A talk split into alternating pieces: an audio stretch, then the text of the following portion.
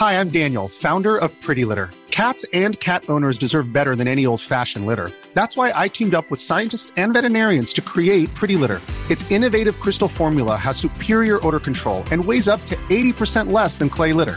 Pretty Litter even monitors health by changing colors to help detect early signs of potential illness. It's the world's smartest kitty litter.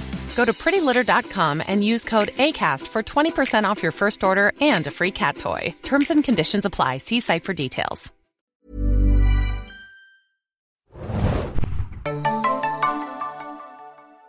Ahoi, hoi, liebe Serienjunkies da draußen und willkommen zu einer neuen Besprechung von The Walking Dead. Ich bin Adam und mit mir heute dabei ist... Moin, moin, Hannah hier.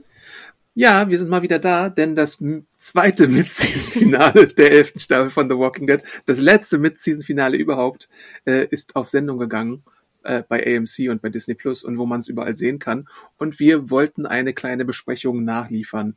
Äh, wir waren stehen geblieben bei der Folge 12 ungefähr von der elften Staffel und da hangeln wir uns mal schnell durch und besprechen dann natürlich auch das Finale, weil wie ihr vielleicht wisst, sind wir im Commonwealth und da ist ja einiges passiert. Also zuletzt, als wir äh, uns besprochen haben, war, glaube ich, sogar äh, diese ganze Geschichte rund um äh, Stephanie und Fake Stephanie und so noch ganz akut und die wurde ja dann auch äh, aufgelöst äh, mit einer verwirrenden Backstory und mit äh, geheimen Hornsby-Häusern und Klempnern und hast du nicht gesehen und da machen wir jetzt weiter. Und insgesamt ist Hornsby, hat sich Hornsby als eine Figur offenbart, die irgendwie überall seine Finger im Commonwealth drin zu haben scheint und alles mitverschwört und überhaupt, keine Ahnung, alles ist Hornsby und er ist an allem schuld. Ich finde, er kriegt auch wahnsinnig viel Screentime, so in der, ja. mit, was war es jetzt, Trimester, Third Season, Staffel, whatever. Hm. Obwohl Zweite, Drittel. Ich gucke ihn eigentlich ganz gerne an. Ich finde, es ist ein guter Schauspieler. Also ich finde, er ist natürlich ein bisschen drüber geschrieben ne, und einseitig ja. geschrieben. Ich hätte ihn gerne ein bisschen differenzierter gehabt natürlich und subtiler. Trotzdem finde ich, gucke ich ihm gerne zu. Er hat subtil angefangen und wird dann halt immer mehr so zu so einem äh, jetzt wird er immer so gezeigt mit so einem Smirk im Gesicht und so seine seine seine äh, Lippe ist so ein bisschen nach unten und äh, er kann es nicht verbergen, dass er irgendwie ein Problem mit der Gesamtsituation hat, würde ich es mal äh, beschreiben. Äh, irgendwas ist da los, auf jeden Fall. Du hast recht, er wirkt jetzt so ein bisschen wie so ein Soap-Bösewicht, ne? Ähm, ja, leider, stimmt. ja. Hm. Okay. Na gut, die erste Episode, die ich mir hier aufgeschrieben habe, ich habe mir auch so ein bisschen die Episodentitel noch aufgeschrieben, wobei ich eigentlich mich viel mehr an den äh, Charakteren orientieren möchte und was die so machen, aber ich glaube, das sollte auch klappen. Ich fange mal an, oder wir fangen mal an mit The Lucky Ones, die zwölfte Folge der elften Staffel. Äh, wie erwähnt wird da die wahre Geschichte von Max und Stephanie äh, offenbart, ganz am Anfang der Folge, denn wir erfahren, glaube ich, auch da, ich weiß gerade gar nicht, aber ich glaube schon, äh, dass äh, Max die Schwester von Mercer ist, dem Anführer der Soldaten im Commonwealth. Und wir sehen halt, dass das, was ich die ganze Zeit auch so angedeutet habe, durch Comicwissen wahr ist und dass es, äh, dass diese Stephanie, die wir bisher als Stephanie kennengelernt haben, sich ja dann als She-Ra oder so herausgestellt hat. Ich glaube, so wurde der Name jedenfalls geschrieben. Nicht so ganz wie die She-Ra von He-Man, aber She-Ra mit äh, S-H-I-R-A hatte sich so als ähm, wie nennt man das, Spionin vom Commonwealth und Hornsby offenbart und Max ist eigentlich diejenige, die die ganze Zeit mit Eugene gefunkt hatte, die äh, die Gruppe nach äh, Commonwealth gelockt hatte, die ihnen dort etwas versprochen hatte, vielleicht so äh, neue Vorräte für das äh, gebeutelte Alexandria. Und sie hat aber damit aufgehört, weil ihr Bruder Mercer mitbekommen hatte, dass sie dieses illegale Funkgerät hatte und dann gab es irgendwie so diese ganze Sache von wegen, dass sie sich zurückgezogen hatte und dass sie die Füße stillhalten musste, als Eugene, Eugene Ezekiel, Princess und Yumiko dann tatsächlich in Commonwealth angekommen waren. Und das war dann so dieses große Ding. Äh, die haben trotzdem noch die Chemie miteinander und sie möchte ja immer noch seinen äh, großartigen Roman lesen, den er dann so äh, unter Tränen äh, verbrannt hatte und all sowas. Äh, ja, aber die beiden funktionieren immer noch so, äh, zumindest in der Welt der äh, Walking Dead Serie als so ein, wie nennt man das, ein Couple, was Chemie oder was zumindest sich einander mag. Aber wenn ich das jetzt richtig verstanden habe, war also dann auch die Vermutung richtig, dass jetzt Fake Stephanie so ein bisschen wie eine Spionin eingesetzt wurde, ne? Die also sozusagen ja. mit ihm schläft, die ihn ausfragt, die mehr Informationen bekommt von ihm. Und Max hat das ja dann auch, sage ich mal, zugelassen, ne? Also ja ich finde ja schon krass. Also du sagtest am Anfang gelockt. Ich hatte das eher verstanden, dass sie doch eher nichts Böses möchte Eugene und seiner Crew gegenüber, oder?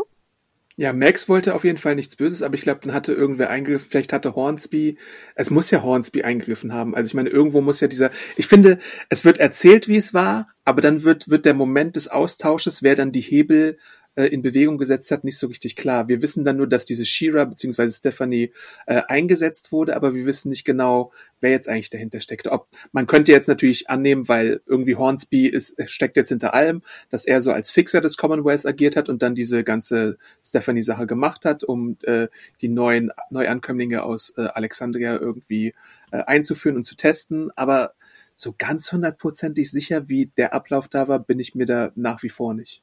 Ja, und das finde ich so schade, weil ich finde ja dieses Konstrukt eigentlich ganz interessant. Ich hätte zum Beispiel ja auch gerne mehr von der Motivation von Fake Stephanie erfahren. Weil ich meine, mhm. dann musst du mit so einem Dude schlafen, weißt du, und ihn mhm. aushorchen und so. Ich meine, ja, also freiwillig würde ich das ja auch nicht machen. Also warum? Ne? Was ist eigentlich ihre Motivation? Und wir haben natürlich gesehen, dass sie da mehr irgendwie involviert ist, aber dann habe ich das Gefühl, haben wir irgendwie auch alles so ein bisschen vergessen was es darum gab. Ja. Ähm, und genau wie du sagtest, ich meine, wir haben ja jetzt auch in dieser Folge, in der 12 war das, glaube ich, mehr erfahren vom eigentlichen Plan ne, von Hornsby. Also dass, dass er ja, ich gucke mal gerade, stimmt das hier in meinen Aufzeichnungen? War das dort, wo wir es erfahren haben? Die reisen zusammen auch nach Hilltop in der Folge, ja. Genau, und ich meine, wir erfahren ja auch explizit, dass er sozusagen das Empire, ne, das Reich von Commonwealth erweitern möchte, weil es ihm ja vor allem auch um Macht geht und Einfluss. Und da fand ich, dann machte das alles schon wieder sehr viel mehr Sinn, dass er natürlich möchte, dass eine neue Gruppe Kontakt aufnimmt und kommt. Und ich schätze mal, dann ist es vielleicht einfach ein einfacher Weg gewesen, dass jetzt Max da am, am Funkgerät war und sich irgendwie super verstanden hat und nachher wollte er dann das sozusagen kontrollieren was es damit auf sich hatte. Aber so ganz, äh, so ganz schlüssig, so ganz äh, rausgefunden, was das eigentlich auf sich hatte, ist bei mir auch äh, nicht hängen geblieben. Insgesamt so, was das Commonwealth eigentlich möchte und was so deren Problem ist, ist immer noch nicht so ganz, äh, jetzt auch nach der, nach dem neuen Mid-Season-Finale ist immer noch nicht klar, würde ich auch so einfach sagen, so als Motiv dieser Folgen, die wir jetzt gesehen haben.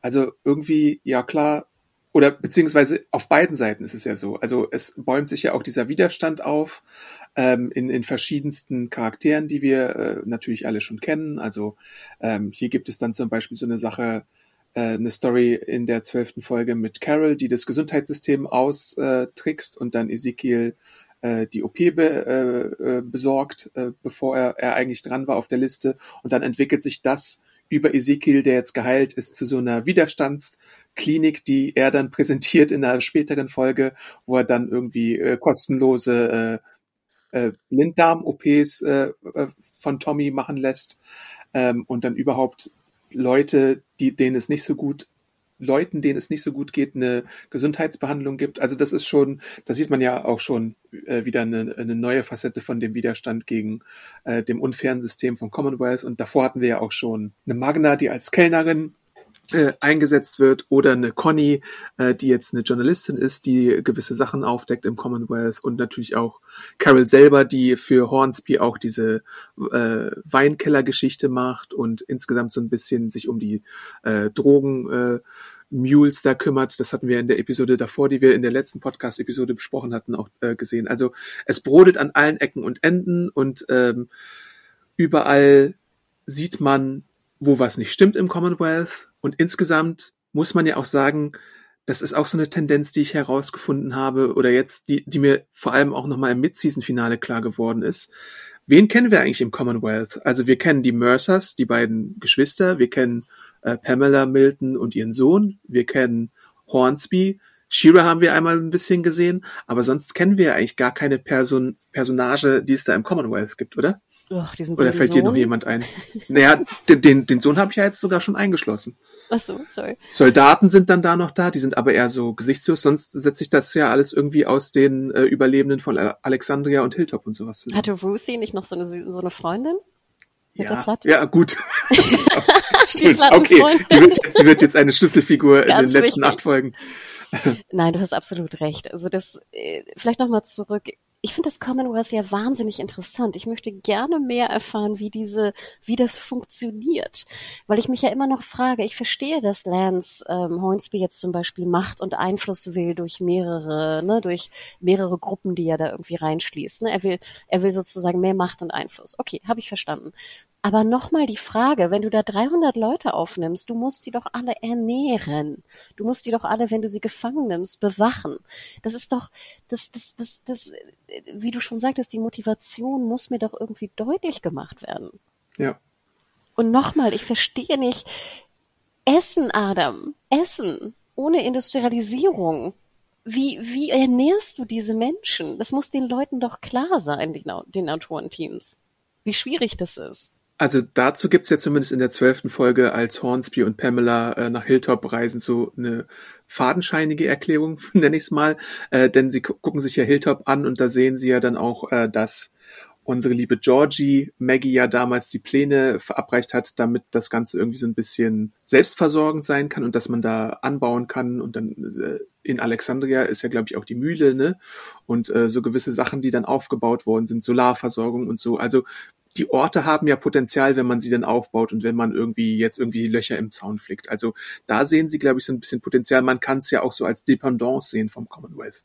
Also dass du da vielleicht irgendwie so, weiß ich nicht, 300 bis 500 Leute vom Original Commonwealth dann rüberschickst und dann äh, vielleicht ist da geografisch irgendwie eine Art von, weiß ich nicht, äh, Korn oder Frucht, die man da anbauen kann, die du vielleicht im Commonwealth selber nicht kultivieren kannst. Also so eine Möglichkeit gibt's da ja schon. Äh, die ja, Serie halt, macht halt, das Adam, jetzt nicht explizit. Aber so hätte ich das ja verstanden. Also würde jetzt wirklich, hätte Lance jetzt gesagt, shit, wir wollen die Pläne haben, die sind super geil und ja. wir wollen sozusagen diese geile Mühle und was du alles gerade sagtest das wäre doch eine geile Motivation. Da würde ich immer noch denken, so, okay, man könnte wahrscheinlich irgendwie auch zusammenarbeiten, wäre vielleicht irgendwie sinnvoller, aber nein, ich verstehe, wegen Macht und Einfluss willst du die Kontrolle darüber haben. Das ist doch eine super Motivation. Do it. Ich habe ja. sowieso auch nie verstanden, warum Maggie unbedingt Hilltop aufbauen will. Ich würde ja auch immer eher Alexandria aufbauen, weil es doch viel besser gesichert ist. Du hast, wie gesagt, diese Solaranlagen und du hast die geile Mühle. Als hm. hier diese, diese, sag ich mal, ein Feld mit einem, mit einer alten Villa und einem, einem klapprigen Zaun drumherum. Aber das, Adam, das muss dir doch gesagt werden. Oder ja. gezeigt werden oder eins von beiden. Und ich meine, ganz ehrlich, ist natürlich auch ein bisschen schwierig jetzt, nachdem wir jahrelang in Alexandria waren und es war immer sehr schwierig, dass die sich selber ernährt haben. Ne? Ist natürlich blöd, jetzt den Umkehrschluss zu machen, okay, wir haben jetzt das Commonwealth, die alles dafür tun, um jetzt die Mühle wieder zu erobern, was wir gesehen haben, was vorher schwierig war in der Selbstversorgung. Ne? Aber äh, das, das hinkt so ein bisschen, aber das würde ich doch alles verstehen, Adam. Aber du kannst mir doch nicht ohne Motivation da einfach sagen, sie wollen Macht und Einfluss, haben unendlich viel Essen und Ressourcen und nehmen einfach alles ein und gut ist. Ja. Hm. Stimmt, also das, das spart man so ein bisschen aus und dann, dann sehen wir ja auch äh, Oceanside mal wieder. Also das sehen wir ja auch ab und zu mal, aber irgendwie sehen wir es dann für fünf Minuten und dann war's das. Oceanside natürlich auch so äh, als Fischerdorf kann sich wahrscheinlich auch ein bisschen selbst versorgen, ergreift dann aber auch eher so die Position von Maggie, dass die sehr, sehr blind, sage ich mal, sagen, äh, was Maggie entscheidet, das, das macht das Commonwealth auch, was den dann noch sich in den Popo beißt später irgendwann. Aber Maggie entscheidet sich ja dann auch, als sie die beiden so kennenlernt, äh, Pamela und Hornsby, dass es äh, Hilltop eigentlich trotzdem außen vor bleibt bei dieser ganzen Vereinbarung und sie eher äh, selbst äh, sehen möchte, wo sie bleibt. Wobei wir sehen ja auch, weiß ich nicht, äh, das ist ja auch wieder so ein Ding. Äh, was hat Maggie eigentlich noch? Äh, wenig Leute. Äh, Diana wandert dann irgendwie mit so ein paar anderen Randos ab und dann sehen wir als Hilltop immer nur so eine Gruppe, die besteht aus Maggie, Lydia, Elijah, Marco, dessen Namen wir, glaube ich, in der letzten Marco. Folge jetzt mal erfahren haben. oh nein, Marco ist tot. und das sind irgendwie so fünf Leute und die gelten irgendwie als Hilltop. Äh, und da, da denkst du dir, ja, ist es denn wirklich die Mühe für einen Commonwealth wert, dass sie irgendwie diesen Ort da einnehmen? Und nochmal, Adam, wie kannst du mit fünf Leuten dich selbst ernähren in einem, in einer, in einer, weißt du, allein die Bewachung von Hilltop braucht doch mehr Leute, als dass du da irgendwer noch rumpflanzen kannst. Hm. Aber kurze ja. Klammer, das hat auch El Mercy ne, unter deiner Review geschrieben hier. Ähm, ich zitiere mal kurz, äh, ich habe die Schnauze voll, ich verstehe überhaupt nicht mehr, was vorgeht. Wie viele Leute leben eigentlich in Hilltop? Fünf? 500? nee, du hast absolut recht. Also ich finde es so schade, weil ich fand in der in der Episode waren so Ansätze, wo ich dachte, ja, das möchte ich alles mehr mehr mehr wissen. Wir haben ja so gehört, dass es so ein Nicht-Angriffspakt gibt ne? zwischen den zwischen den Kolonien, ähm, ja. wo ich immer denke so, ah Hanseporn, weißt du, so langsam kriegen wir es. Ich glaube, dass Lance sogar teilweise argumentiert, also hier Hornsby äh, im Sinne von wir wollen hier eine große, ähm, eine große Kooperation aufbauen zwischen den verschiedenen Punkten, damit wir durch gute Infrastruktur und Wissen und Bildung irgendwie ne, mehr erreichen können, als, als wir vorher schon haben. Und das genau. ist ja genau. auch sinnvoll, weißt du? Das sind ja alles, sage ich mal, Argumente, die sinnvoll sind. Und ich glaube ja auch, dass deswegen Oceanside und Hilltop und, und Co. da irgendwie auch eine gute Basis irgendwie zusammen haben. Aber es wurde dann wieder so komplett ver, vergeigt. Also ich fand es schade, weil da so viel Potenzial drin gewesen wäre. Ja, stimmt. Hornsby hat ja dann auch irgendwie so die Vision von wegen, ja, stell dir mal vor, dein Sohn könnte irgendwann äh, wieder aufs College gehen mm. oder sowas, äh, dass, dass wir die normale Zivilisation irgendwie mit äh, gemeinsamen Mitteln irgendwie wieder aufbauen und sowas. Klang ja alles ganz gut, aber äh, ich glaube, der Vibe, den Hornsby ihr so vermittelt hatte äh, in dieser Folge, hat auch dafür geführt, dazu geführt, dass sie sich dagegen entschieden hat.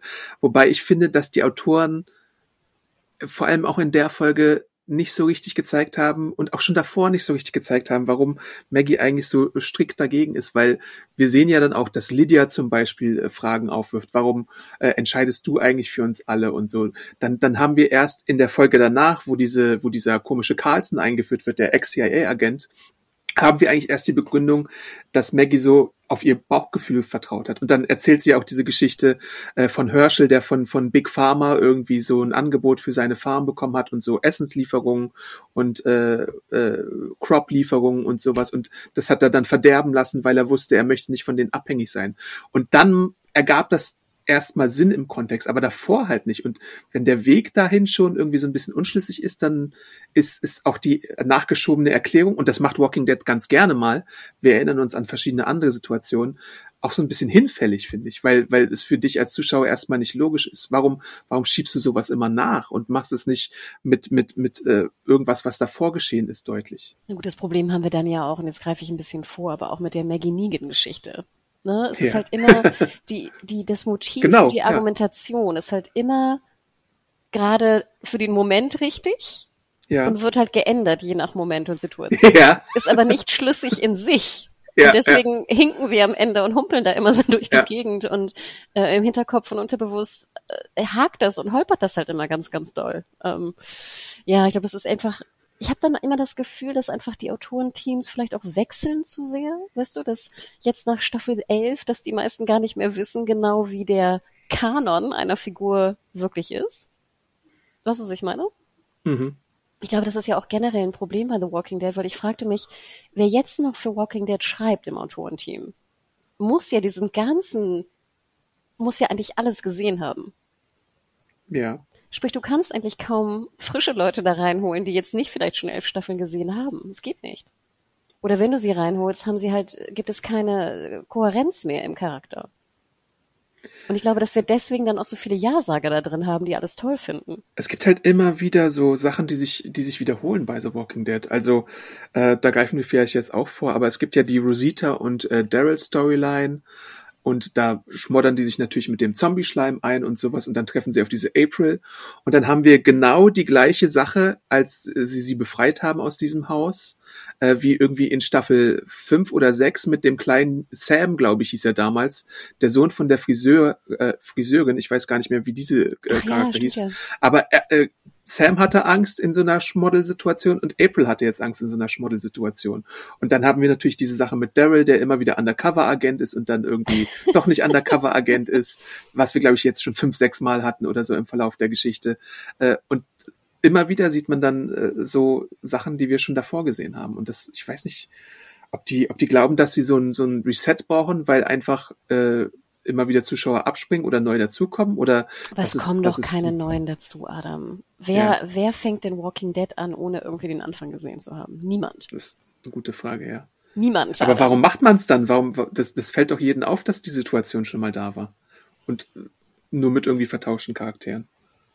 Also erstmal würde ich sagen, dass Norman Reedus, glaube ich, gerne Geheimagent sein möchte. Der neue James Bond, ihr habt es hier zuerst gehört. Ja, deswegen glaube ich, pusht er das sehr. Also das könnte ich mir gut vorstellen. Ich finde es auch ganz niedlich, wenn es so wäre. Ja, ich weiß nicht. Also ich, ich finde es ein bisschen schade, weil ich, ja, es, aber willst du sehen, was ich noch notiert hatte hier an meinen typischen Notizen zu Folge 12? Mhm. Maggie hat das größte Dekolleté der Welt an. Oh Gott, was? Ist dir das aufgefallen? Ich glaube diesmal nicht, nee. Maggie trägt ja oftmals so, so Henley-Shirts, ne? Ich finde, die trägt ja. sie ja auch sehr gut. Oder auch so ein bisschen, sage ich mal, so nicht V-Ausschnitt, aber so ein bisschen weiter ausgeschnittene. In der Folge trug sie aber so ein sehr weiblich geschnittenes äh, Oberteil, super eng. Und das war wirklich, das war das weit ausgeschnittenste äh, Oberteil, was ich jemals gesehen habe für eine Frau. Weiter geht nicht. Okay. Also dann bist du wirklich an den Nippeln angelangt. Und dann dachte ich noch so, kannst du darunter noch ein BH tragen? Und sie hatte ein BH an. Das sah man dann von hinten. Aber trotzdem, ich dachte mir, also nur so, falls es auch jemandem aufgefallen ist, äh, das war auf jeden Fall die Folge. Und dann habe ich hier noch irgendwie aufgeschrieben, das typische irgendwie, ähm, dass dann ja äh, Maggie, glaube ich, wieder ein Auto hat irgendwie. Kann das sein? Ja. ja. Keiner wusste woher, wieder irgendwie Benzin. Ähm, na gut, unendlich Kugeln, das alte Problem. Aber das waren so meine, meine anderen noch Notizen zu der Folge. Hm. Dann äh, springen wir vielleicht mal zu äh, Folge 13 und 14, Warlords und The Rotten Core. Das sind die besagten Episoden mit äh, dem Carlson-Charakter, dem Ex-CIA-Menschen, der von äh, Hornsby dann äh, in Richtung ich weiß gar nicht, wo wir geografisch sind, aber es gibt auf einmal ein Apartmentkomplex, der da in der Gegend rumsteht und Aaron und Gabriel werden beauftragt, äh, mit den Leuten zu sprechen. Äh, Hornsby äh, verrät es denen nicht, aber äh, eine Waffenlieferung wurde abgefangen von jemandem und Carlson soll herausfinden, ob diese Gruppe die Waffen gestohlen hat oder nicht. Spoiler, es war leer. das kann man, glaube ich, schon mal vorwegnehmen und alle wieder so, äh, leer, äh, who cares? Äh, sorry, dass ich dir deine Catchphrase wegnehme, aber naja.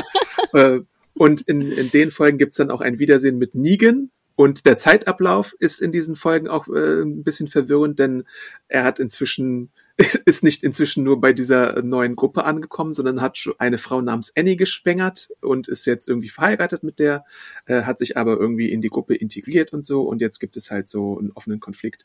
Nebenbei lernen wir noch deren Anführer kennen, der von Michael Bean aus Terminator äh, gesprochen, äh, gespielt wird. Und der erinnert wieder so ein bisschen an die Pope-Figur mit seiner religiösen Fanatismus-Geschichte äh, und hat dann noch so ein äh, Governor-Gedenkregal, nur eben kein Aquarium, sondern ein Schädelquarium, oder wie auch immer man das nennen möchte. Ein Schädelregal, eine Schädelsammlung, wo irgendwie seine Feinde aufgestellt sind.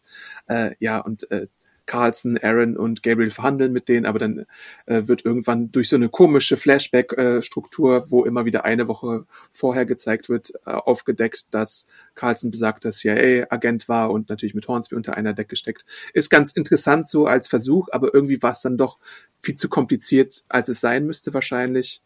Äh, ja, so viel erstmal dazu. Ich sehe gerade, dass hier Maggie hat ein Auto, Fragezeichen. Das war in dieser Folge, habe ich das notiert. Und dann steht hier auch in Klammern, warum wurde das denn nicht beim Food Run benutzt, das Auto, wenn das irgendwie noch da ist? Weißt du, warum latschen wir da irgendwie eine halbe Staffel irgendwie, um Essen zu besorgen, was ja im Endeffekt eine, eine, eine Kiste voll Äpfel war, wenn da überhaupt ein Auto, naja, also nur, dass es in der Folge war. Ja, ich, Adam, ich komme da nicht drüber hinweg. Ich meine, du hast jetzt, du sagtest gerade Apartmentkomplex, ne? Und da drin soll jetzt irgendwie so die gruselige Sekte sein. Ähm, ich, ich wusste überhaupt nicht, was das sein sollte. Sollte das jetzt gruselig sein oder nicht? Sollten wir jetzt Angst haben vor den Schädeldudes? Dann fragte ich mich, warum, wieder die alte Frage, warum folge ich denn diesen komischen Leuten? Also warum folgt auch Negan denen? Ich, ich habe das alles nicht verstanden. Und wieder die alte Frage, wie ernähre ich denn jemanden, wenn ich in so einem Apartmentkomplex bin? Ich müsste ja das ganze Apartmentkomplex voll machen mit hier, wie heißt es, ähm, Essensproduktionsstätten. Also da muss ja, wie gesagt, da muss, da muss Erde rein und Sachen angepflanzt werden. Und ich weiß nicht, ob ich das in Räumen machen kann, also ob eine Kartoffel in einem Raum wächst, wahrscheinlich schon. Aber du weißt, was ich meine. Ich müsste die gesamte, das gesamte Dach müsste eigentlich Beet sein und überall müsste was wachsen. Oder ich brauchte ja. Stromaggregatoren und müsste da irgendwie, weißt du, künstliches Licht machen und dann, ich weiß nicht, Gewächshäuser. Ich weiß gar nicht, ob das geht in einem Haus. I don't know. Oder ich müsste jeden Tag Foodruns machen, um halt die Leute zu ernähren. Und ich weiß, ich, ich, ich, werde, ich wiederhole mich da jetzt auch andauernd, aber ich komme da nicht drüber hinweg. Und dann merke ich, dass mir dann auch der Rest ziemlich wurscht ist. Dann verstecken sie sich auch nachher ja so in einem ganzen Apartment, wo ich immer denke, dann kommen die Soldaten, suchen die und schnallen nicht, dass ein komplettes Apartment dass sie das noch nicht durchsucht haben, wo da irgendwie 40 Das war doch Leute hinter so einer Kleiderschlange, Hannah. Das war fast so gut wie Daryls Versteck hinter dieser Tafel. oder unter der Decke oder was auch immer das war neulich. Und da dachte ich mir, es kann nicht wahr sein, Adam. Ich bin, ich bin, I'm over it. Wirklich. Ich kann das nicht mehr ernst nehmen. Und ich würde gerne, ich würde gerne Angst empfinden, aber ich tue es nicht mehr. Ich weiß nicht, ob die Autoren sich bei der Folge gedacht haben, als sie diese, diesen Anführer eingeführt haben, ob das, äh, also ich meine, gut, man hat es jetzt beschränkt auf irgendwie so eine Folge mit diesem Typen und hat nicht nochmal so ein Reaper-Gate aufgemacht äh, und so, aber ich glaube, man wollte uns ein bisschen als Zuschauer auf die falsche Fährte locken, dass das vielleicht jetzt nicht unbedingt die Bösen waren, sondern halt, äh, da hast du halt deutlich gemacht, ja, die CIA, Black Ops äh, vom Commonwealth sind eher die Bösen, weil ja dann Carlson auch derjenige ist, der dann gezeigt wird, wie er äh, die Leute befragt und dann irgendwie von so einer Mauer stößt, äh, weil sie ihm nicht sagen, wo die Waffen sind, weil sie es halt auch einfach nicht wissen. Ne? Und da hast du dann halt den Grund geliefert, warum jetzt auch Maggie nicht so gut auf äh, Hornsby zu sprechen ist und warum wir diesen Flash Forward nach äh, in, auf sechs Monate hatten und all sowas. Aber das ist wieder so ein Beispiel dafür, äh, wie dass du es erst im Nachhinein erklärt hast oder dir so zurecht erklärt hast, was im ersten Moment nicht irgendwie logisch erschien. Ja, und es ist halt auch so, mir gefällt es nicht so gut, wie es in der TV-Serie gemacht wird, dass das Commonwealth so eindeutig mit dem bösen Hornsby daherkommt, weil ich glaube, in der Comic-Version hatten wir das alles ein bisschen sub subtiler gemacht und da hattest du jetzt nicht unbedingt so noch so einen so einen äh, Schurken der Marke Governor oder äh, Alpha oder Negan oder so gebraucht und die TV-Serie meint jetzt, dass das wieder nötig ist mit Hornsby, den man glaube ich äh, aus dem Weg schaffen muss, plus irgendwie Mini-Boss Lea, die dann immer äh, wieder auf äh, erscheint, obwohl es eigentlich niemand verlangt hat. Terminator Lea. Ähm, ja, ich habe mich nämlich gefragt, Commonwealth, ich wollte dich nämlich fragen, wie das im Comic gelöst ist, denn ich finde es so schade, Adam. Weißt du, wie ich das Commonwealth gebaut hätte? Also ich, ich kenne die Comics ja, ich kenne die Comics nur bis Band, was ist das, Compendium Band 3 oder so. Also ich, ich kenne das Commonwealth nicht aus dem Comic. Aber ich finde es ja wahnsinnig spannend, wenn das Commonwealth, genau wie du sagst, nicht ganz böse ist, aber natürlich schon jetzt keine lupenreine Demokratie wäre. Und wenn man dann die Frage aufstellen würde, kann denn in einer Apokalypse überhaupt eine Demokratie richtig funktionieren? Oder ist es nicht dann sozusagen, ist man zu lax, man nimmt zu viele Leute auf, die vielleicht nicht beitragen können für die Ernährung, nicht, dass das jetzt mit Demokratie zu tun hat und ich überspitze das jetzt alles ganz extrem. Ne? Mhm. Ne? Aber wenn wir dann, sage ich mal, ein sehr autoritär geführtes Commonwealth haben, wo vielleicht äh, keine Demokratie herrscht und nicht jeder die gleichen Rechte hat, was aber sehr gut funktionieren kann. Sprich, sie können ihre Leute ernähren, ne? sie sind sicher und es funktioniert. Ob ich dann nicht wirklich auch als Mensch mir überlege, fuck, will ich irgendwie sicher und ernährt sein und nehme dafür, sage ich mal, andere Ungerechtigkeiten und weniger Demokratie in Kauf? Oder will ich dann, ich weiß nicht, in, in Hilltop und Alexandria wohnen, wo ich alle Freiheiten habe, aber permanent Angst haben muss, zu verhungern oder, äh, ich weiß nicht, aufgefressen zu werden? Äh, gebissen zu werden. Und diese, dieser, dieser Konflikt ist doch sehr viel spannender, weil wir beide Seiten irgendwie verstehen können. Aber nein, genau wie du sagst, es wird wieder so ein schwarz-weiß, simpel, weißt du, das ist der absolute Bösewicht und, und ich, es ist zu simpel, Adam, heutzutage in der Serienwelt. Ja. Wie ist es denn im äh, Comic gelöst? Wie ist das Commonwealth denn im Comic? Ich würde sagen, dass es, man sich sehr viel mehr auf diesen ganzen Klassenaspekt äh, konzentriert. Also ähm, das Commonwealth ist halt schon ein Ort, wo es, wo, der ziemlich gut funktioniert und der vieles äh, liefert, was man sich so wünschen könnte an Zivilisation und so, wie die Serie auch schon äh, gezeigt hat, als die Alexandrinos da rübergewandert sind. So diese, wir haben irgendwie ein Streichelzoo, wir haben eine ärztliche Versorgung und sowas.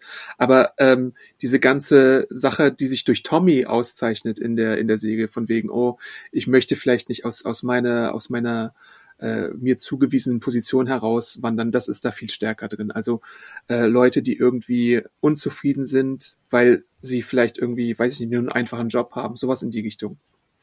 Und dann gibt's da natürlich auch einen gewissen Widerstand und sowas und dass, dass, dass da ein Aufstand angezettelt wird, äh, weil jetzt irgendwie neue Figuren auftauchen. Aber ich glaube, da in der in der See, äh, im Comic ist es tatsächlich noch viel mehr, weil Rick ist da noch da, äh, viel mehr auf Rick und noch eine andere Figur, nämlich äh, tatsächlich ist auch äh, Dwight da noch eine große äh, Figur, die da eine Rolle spielt und und das ist wird eher so auf die Wer auf wenige?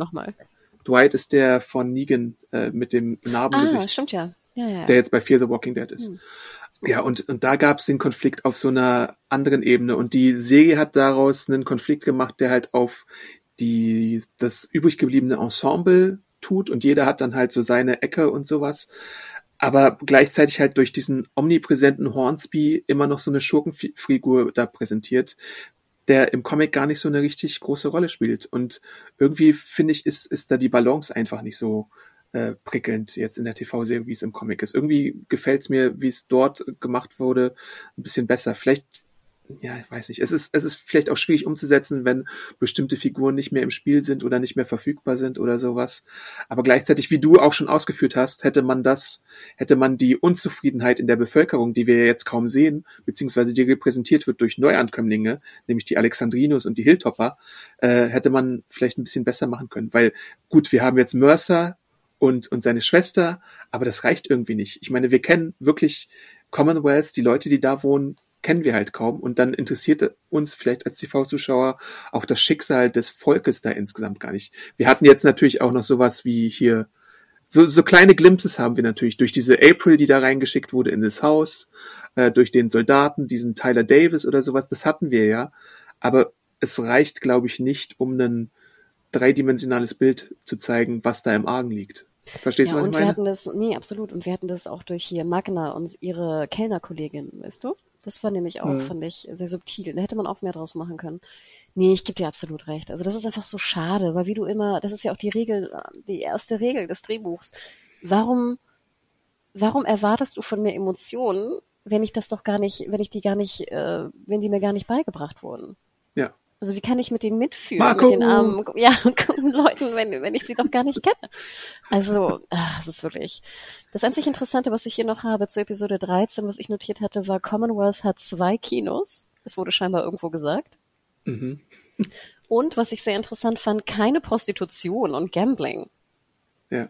Und ich dachte mir so, einen Ort mit 50.000 Leuten, das hätte ich ja interessant gefunden. Das finde ich ja auch immer interessant, gerade wenn du so vorgibst, so eine perfekte Community zu bauen, weißt du, und alles funktioniert und so, was für düstere Seiten es dann auch gibt, weißt du, in dieser Welt. Und wir haben das ja so ein bisschen auch mal gesehen da mit Fake Stephanie, ne, dass es da ja auch so ein bisschen so andere Sachen gibt. Aber das, das macht überhaupt keinen Sinn. Ich meine, wir haben ja auch, uns wurde ja auch vermittelt, wie wichtig Geld ist. Und es macht keinen Sinn, dass in einem solchen Ort mit 50.000 äh, Leuten da nicht auch solche Auswüchse entstehen. Also ich denke mal, vielleicht gibt es inoffiziell noch, aber so offiziell jetzt sanktioniert wahrscheinlich nicht. Weil ich meine, alleine dieses komische Klempnerbüro, was wir da gesehen haben, das hatte ja schon ganz viel Dreck am Stecken wahrscheinlich. Ja, aber das meine ich ja. Das wäre doch so interessant zu sehen, auch was dann, was ist, das ist dann halt Gambling, Prostitution, also diese ganzen, dass es solche Seiten auch gibt, weißt du, und welche Folgen das auch hat für die Gesellschaft. Hm. Gerade wenn, ich meine, wir haben ja gesehen, ich meine, hier als auszubildender Soldat wohnt äh, Daryl da irgendwie in seinem komischen Loch da. Ja. Also ist ja Crazy Town. Also das, das, nee, es ist einfach schade, Adam. Ja, zeig mir die Welt. Und das Krasse finde ich, Adam, ich hätte ja gerne mehr von Commonwealth gesehen. Ja. Aber man ver ver verschwendet dann die Zeit halt mit diesem Apartments-Komplex-Ding, wo zwei Folgen äh, irgendwie mit so einem Konflikt, äh, in den Maggie dann auch noch reingezogen wird, aufgebaut werden, die irgendwie so ein bisschen verschenkt waren. Also schon wieder. Ja, und Adam, also, ich kann mir nicht vorstellen, dann sitzt da der Writers Room und dann heißt es, yay, wollen wir ein Insekten-Apartmenthaus, was nachher dann irgendwie wieder vergessen wird? Oder wollen wir mehr von Commonwealth und dem eigentlichen Grundproblem erfahren mit neuen Charakteren oder einer tiefergehenden Charakteranalyse? Yay, wir wollen Maggie irgendwas zu tun geben. ja. Maggie kann doch sozusagen, sie sie hätte doch auch anders irgendwie auf Negan treffen können. Und diese ganze Geschichte mit, mit Herschel und so hätte auch anders gebaut werden können.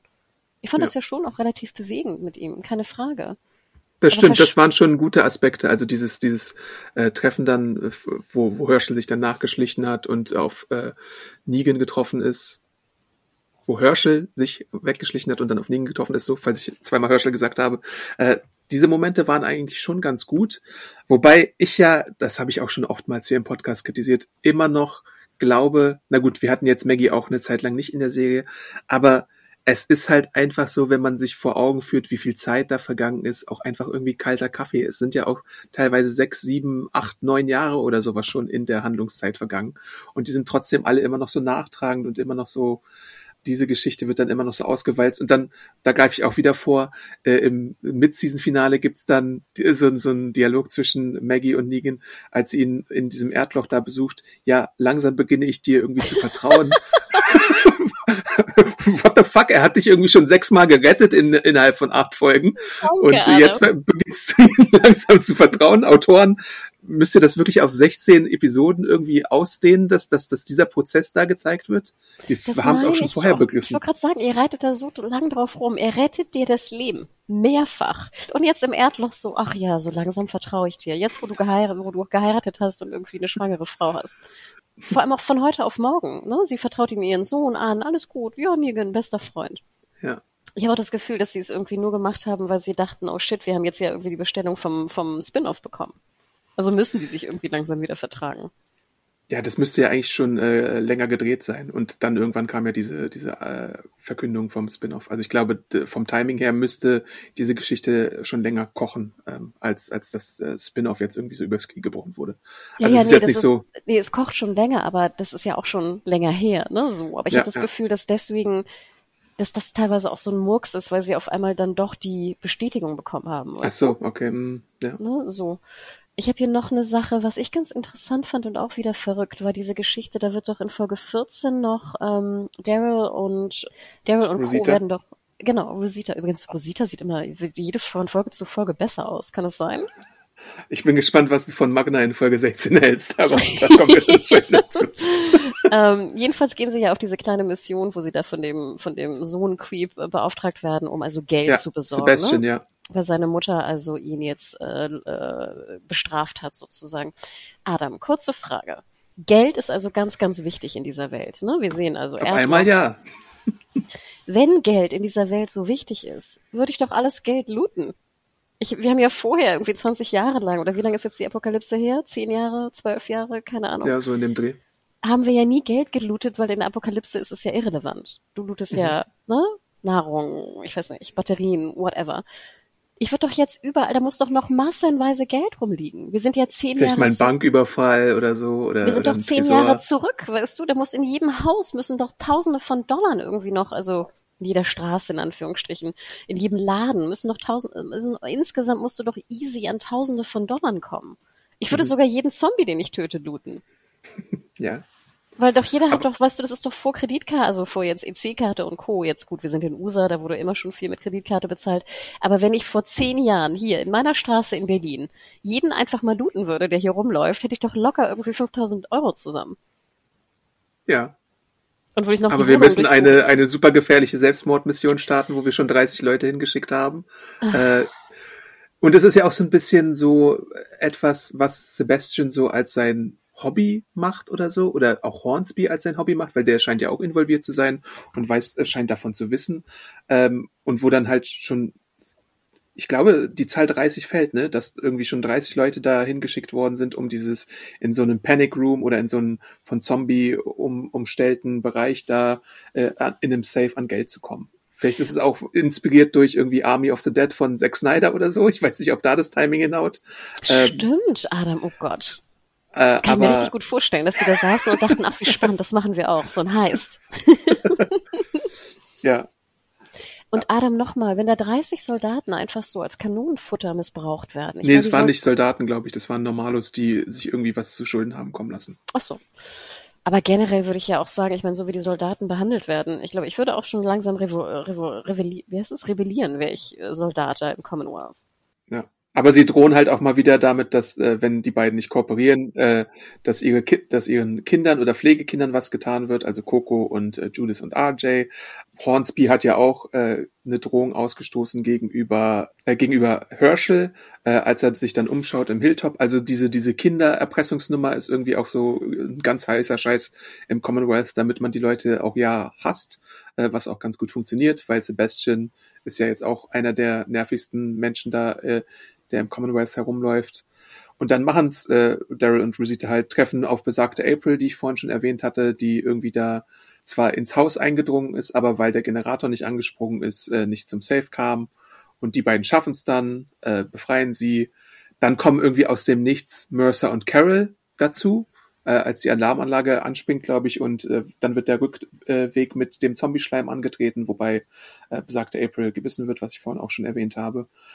Ja, und dann äh, entdeckt halt äh, Mercer, was da los ist, und er schießt diese beiden Soldaten, die mit Sebastian zusammenarbeiten, äh, sie sagen ja auch, äh, du bist hier irgendwie nicht unser Kommandant oder sowas und äh, dann vertuscht er halt diese Sache, wobei wir dann halt auch, bei Mercer sehen wir halt auch immer wieder mehr, dass, dass er mit gewissen Zuständen da unzufrieden ist und irgendwie auch insgesamt, wenn er denn könnte, würde er wahrscheinlich auch gegen, äh, gegen Sebastian Milton irgendwie was tun, aber er warnt ja auch Daryl davor, dass es ein Kampf ist, äh, den er irgendwie nicht so gewinnen könnte. Nochmal die Geschichte mit dem Zombieblut, Adam. Wir sehen dann ja diese witzige Szene, wo Daryl natürlich der große Retter dann irgendwann seine komischen Plastikschutzdinger ne, abreißt und damit ja auch einen Zombie tötet, ne, wenn ich das richtig in Erinnerung habe. Mhm. Nochmal die Frage, Adam. Warum trage ich Plastikrüstung, wenn ich einfach nur Zombieblut tragen könnte? Mm. Weil diese Plastikrüstung schützt mich ja nicht vor, vor Schüssen.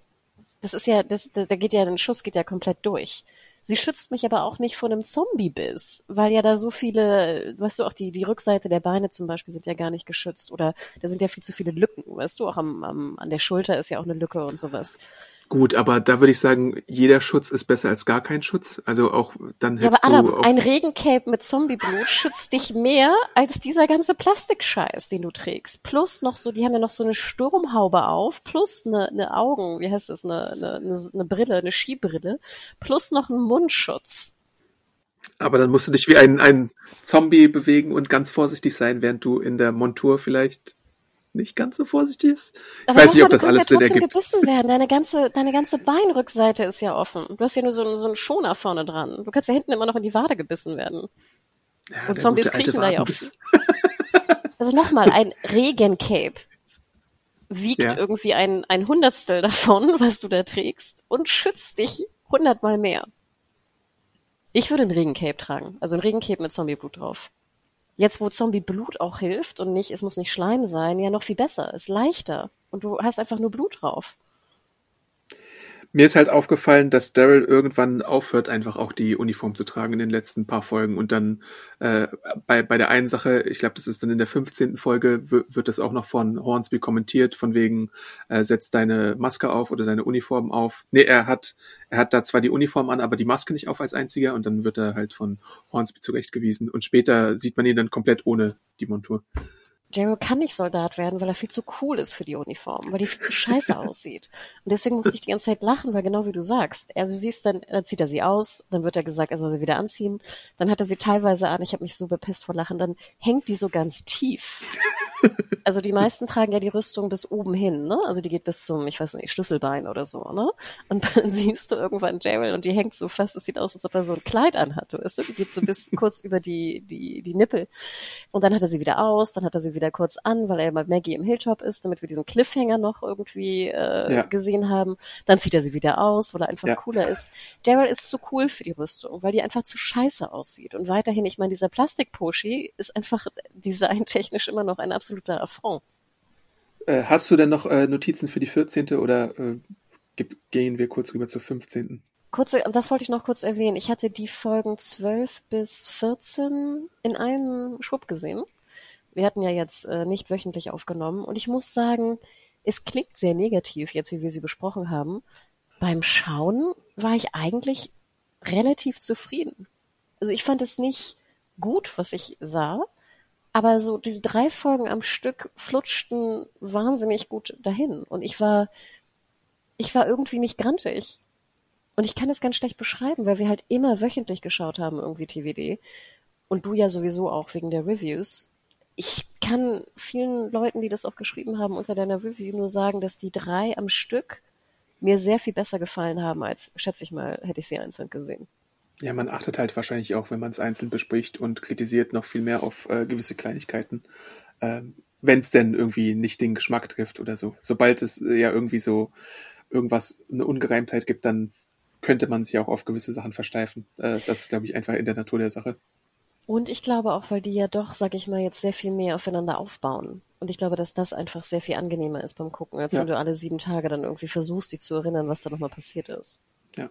15. Folge Trust, da wird gezeigt, was in diesen sechs Monaten passiert ist, die wir da äh, kurz zuvor gesehen hatten als Zeitsprung. Und da stellte sich, wie gesagt, heraus, dass Maggie und Daryl gar nicht verfeindet sind, aber Hornsby halt rumnervt und äh, sie so einen Groll gegen Hornsby schiebt, auch wegen dieser ganzen Apartment-Komplex-Sache. Und äh, nun äh, bittet äh, Daryl darum, in, äh, im Hilltop mal sich umschauen zu dürfen und äh, das nutzt Hornsby dann, um überall nach Spuren zu suchen. Also zunächst mal findet er ein Auto, was neu ist, äh, wo er sich als irgendwie Autoschrauber Crack Pimp My Ride Hornsby herausstellt, äh, der dann so ein kaputtes Kabel oder so wieder einsteckt und dann noch so ein anderes Ding findet und äh, erwartet, dass der Zündschlüssel dann wieder funktioniert. Aber das hat man entweder schon sabotiert oder keine Ahnung. Das, da gab es ja auch nicht so eine richtige Erklärung, weil die Blicke von Maggie und Daryl sahen ja auch so aus, als hätten sie erwartet, dass, dass das äh, Ding anspringt, wenn er es umdreht.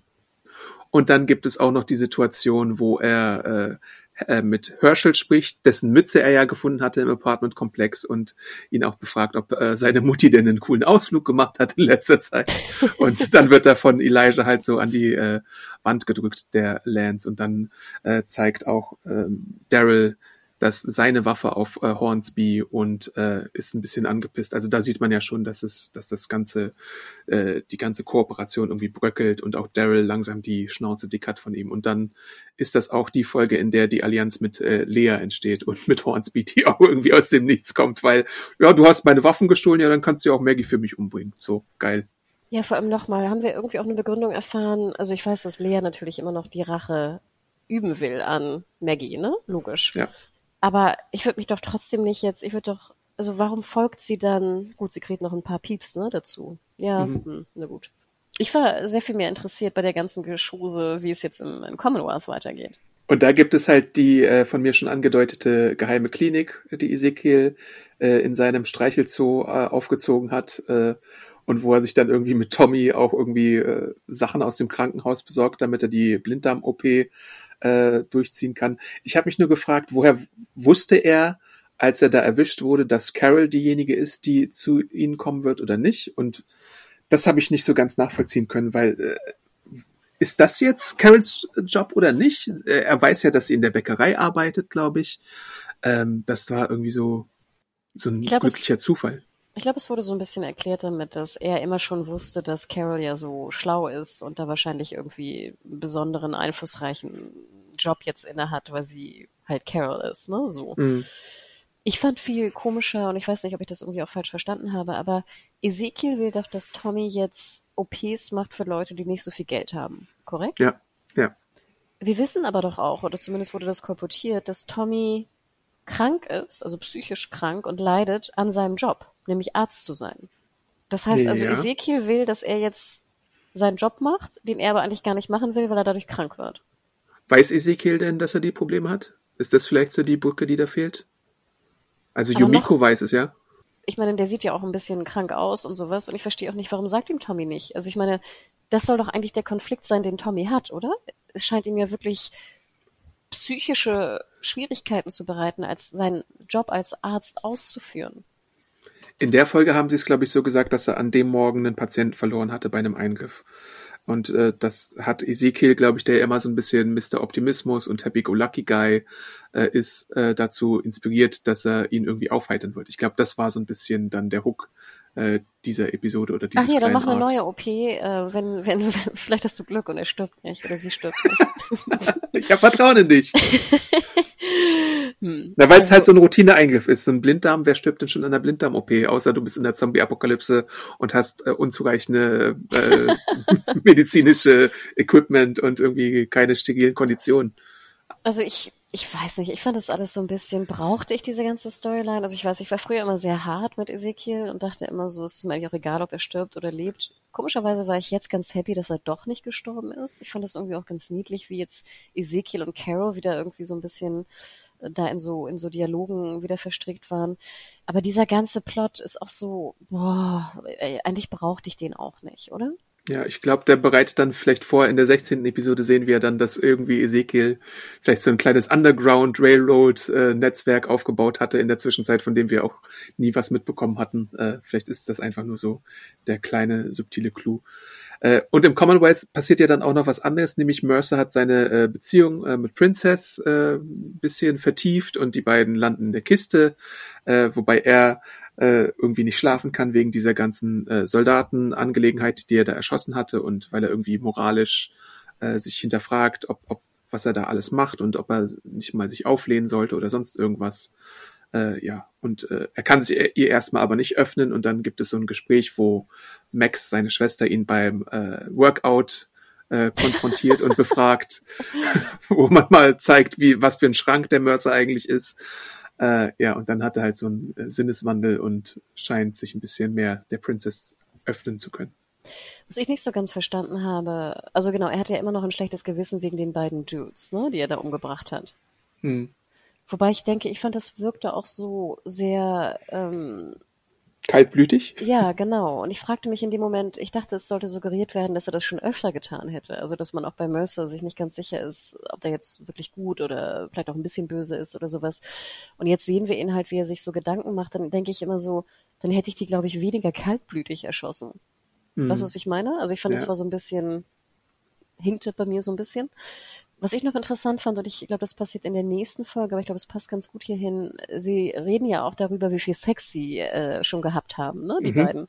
Wo ich denke, als wir Princess getroffen haben, lief sie da nicht alleine irgendwie in der Stadt rum? Ja. Ich fand, es wirkte so, als ob sie auch schon viele Jahre alleine gewesen wäre. Meinte sie jetzt also die Zeit vor der Apokalypse, wo ich ja, dachte, ja, ja, wie alt ist denn Princess? Ich dachte immer, die wäre noch relativ jung. Ja, weiß ich nicht. Also die ist bestimmt Mitte 30, würde ich tippen. Ach, wirklich? Ja. Also jetzt nicht die Schauspielerin, ne? Ich meine der Charakter Princess. Ja, ja, ja. Ach, wild. Ich dachte immer, Princess sollte viel jünger da äh, jünger sein. Weil sie auch so. Also es wurde ja schon etabliert, dass die, dass die eine, eine Zeit lang auf sich allein gestellt ist. Deswegen, ich weiß nicht, kann, kann ja auch anders sein, aber das ist so ein bisschen mein Eindruck gewesen. Ach so, ich hätte die immer irgendwie Mitte, Ende 20 äh, mir vorgestellt. Eher Mitte 20, weil sie ja auch so, weißt du, mit dieser pinken Jacke und so ein bisschen kindlich, naiv, ja. weißt du, so ein bisschen überdreht. Ähm, äh, okay. Ja, na, dann nehme ich es wieder zurück, weil ich dachte. Aber ich kann, äh, ich kann natürlich auch total daneben liegen, ne? Ich, ich bin ja hier auch nicht irgendwie so, dass äh, irgendwie äh. Nee, nee, aber deswegen dachte ich, weil wenn sie 25 ist und die Apokalypse jetzt irgendwie seit zwölf Jahren besteht, dann wäre sie irgendwie 13 gewesen vor der Apokalypse, wo ich mich dann fragte, wo hattest du denn so viel Sex die ganze ja, Zeit, ja. wenn du alleine in der Stadt warst? Ja. Weißt du, was ich meine? Also sorry, ja. das war meine ähm, Herangehensweise. Dann noch ein Punkt, den ich ganz gerne hier erwähnen würde. Und ich weiß nicht, ob ich, ob der wirklich passt, aber ich würde es trotzdem gerne erwähnen, weil ich das nämlich sehr positiv finde bei The Walking Dead. Ich finde hier bei Mercer sehr schön, dass er so ein bisschen so der, der sexy Dude ist, oder? Kann man das sagen? Also ich finde, er wird so ein bisschen so dargestellt, als ob er so irgendwie der coole Love Interest ist, der irgendwie jetzt auch seine, seine Muskeln zeigen kann da in dem Fitnessstudio. Ja. Und ich finde, das ist sehr, sehr cool, weil wir haben ja jetzt auch gerade in den USA eine Diskussion, die, glaube ich, in Deutschland noch gar nicht angekommen ist, die ich aber sehr interessant finde, und zwar über Colorism. Und ich weiß nicht, ob du dich damit schon mal auseinandergesetzt hast, Adam. Und zwar geht es darum, dass ja in vielen Serien und Filmen, wenn schwarze Menschen gecastet werden, sehr hell schwarze Menschen gecastet werden. Wir hatten die Diskussion zum Beispiel auch bei Bridgerton zum Beispiel, dass äh, Hauptcharaktere, wenn sie schwarz sind und Love Interests sind, sehr, sehr hell sind und sehr, sag ich mal, äh, Features vorweisen, die dem weißen Publikum gefallen. Und das ist, wie gesagt, eine Diskussion, die schon seit, die sehr intensiv in, in USA geführt wird und das gerade also sozusagen auch, wenn es um Frauen geht, um schwarze Frauen, die als sehr hübsch und attraktiv gesehen werden, dass die halt oft sehr, sehr hell sind. Mhm. Das, wie gesagt, also könnt ihr gerne nochmal nachlesen. Colorism, äh, ich folge so einer YouTuberin, die das, äh, wo ich das das erste Mal drüber von gehört hatte überhaupt, fand ich sehr, sehr interessant. Und wenn du dich einmal damit auseinandersetzt, dann fällt es dir auch extrem auf. Und warum erwähne ich das? Also ich habe es jetzt ein bisschen ne, vereinfacht dargestellt, aber lest euch das gerne mal äh, an. Ich finde es hier wirklich cool, dass sie sozusagen einen Love Interest zeigen, der einfach jetzt nicht super, super hell ist. Und ich finde, es ist wirklich toll. Und dann ging mir auch nochmal rauf, äh, in, führte mir es nochmal in Erinnerung, dass ich fand, The Walking Dead hatte immer schon einen sehr, sehr, sehr, sehr divers, diversen Cast. Ja. Und ich finde, sie haben das wirklich schon damals, also ich meine, wie lange ist es jetzt her, die erste Staffel? Das ist ja auch schon 12, 13 Jahre. Ne, Jahre her. Dass das fand ich immer etwas sehr, sehr Gutes war bei The Walking Dead und dass sie ja auch schwarze, also Asian Representation, äh, Latin äh, Representation, ähm, dass sie da wirklich wahnsinnig gut und divers immer gecastet haben und gerade auch was die Love Interests anging. Das wollte ich nur noch einmal kurz erwähnen, weil das ist mir hier aufgefallen und ich finde auch bei Mercer machen sie es sehr, sehr gut. Ja. Ich hab, musste gerade überlegen, äh, weil ich in letzter Zeit auch öfter mal so ein paar äh, Serien verfolgt habe mit All Black Casts, also sowas wie äh, Run the World, äh, Harlem oder auch Bel Air und ähm, ob das da auch so ist, aber da sind die eigentlich alle relativ ausgewogen. Und das ist sind ja dann halt auch wirklich All Black äh, Casts, ne? Also da merkst du dann äh, die Unterschiede gar nicht. Aber wenn es jetzt halt tatsächlich so ein Ensemble-Zeugs ist, dann äh, kann das, glaube ich, tatsächlich schon mal manchmal vorkommen, ja, hast du recht. Hattest du sonst noch was zur 15. Folge oder geht's dann zum äh, Mid-Season-Finale, zum allerletzten? Wir haben im Cliffhanger haben wir ja wieder die Lea-Szene, ne, glaube ich. Und dann fragte ich mich, Dachte jemand wirklich, es wäre eine tolle Idee, mehrfach Lea für den Cliffhanger zu benutzen? Also wieder die alte Frage, Adam. Sitzt da wirklich das Autorenteam und sagt so, oh geil, die Zuschauenden freuen sich so sehr, wenn Lea wieder zu sehen ist und werden, können gar nicht erwarten, ob jetzt Lea dahinter steckt und wann Lea auf Maggie trifft. Wir müssen sie wieder in den Cliffhanger packen. Das kommt bestimmt gut. Es gibt ja manchmal so äh, auf YouTube und bei AMC.com oder so, so äh, nach der Episode, glaube ich, solche ähm, äh, Nachklapp-Diskussion äh, äh, mit Angela Kang und die formuliert das dann natürlich auch immer so tatsächlich wie, oh ja, wir haben Lea als so eine Figur aufgebaut, zu der wir natürlich immer wieder zurückkehren wollten, weil damals in den, in den Bonus-Episoden haben wir sie eingeführt und jetzt schließt sich der Kreis und hast du nicht gesehen. Aber mein Eindruck, mein persönlicher Eindruck ist, ich weiß nicht, ob es für diese Figur irgendwo äh, viel Liebe gibt oder nicht. Ich persönlich habe, glaube ich, auch schon überall deutlich gemacht, dass ich sie nicht besonders spannend finde. Und naja, jetzt wird wird's, wird's halt endgültig sich darum gekümmert, was ich positiv begrüße.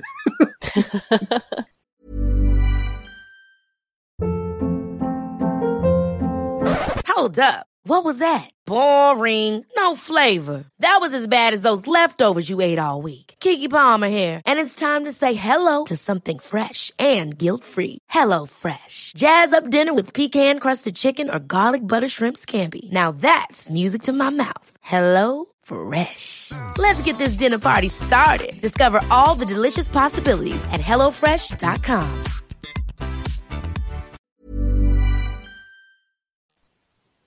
Folge 16. Heuschreckenplage, Hornsby gegen äh, mit Lea gegen Maggie, Erdloch, Negan und äh, Daryl, Gabriel und Aaron locken die Soldaten in den Hinterhalt, nachdem sie irgendwie geradet haben und davor irgendwie 10, 15 Minuten Zeit äh, verplempert haben in irgendwelchen Clearing-Sachen, wo sie nach den äh, Waffendieben gesucht haben. Ja, das passiert in dem Finale. Ich musste so lachen, weil ich erinnerte mich an einen Tweet. Ich habe leider vergessen, wer der Verfasser des Tweets ist, aber ich habe so lachen müssen, weil ich glaube, er schrieb, ich glaube, es war ein Er, das Unrealistischste an The Walking Dead ist, dass Aaron noch Single ist. da kann ich auch Comicwissen andeuten. In den Comics gibt's ja die Figur Jesus noch und mit der wandelt er dann, glaube ich, so im Commonwealth-Part äh, ein bisschen mehr an. Schade, dass aus Jesus leider nichts wurde in der ja, Serie.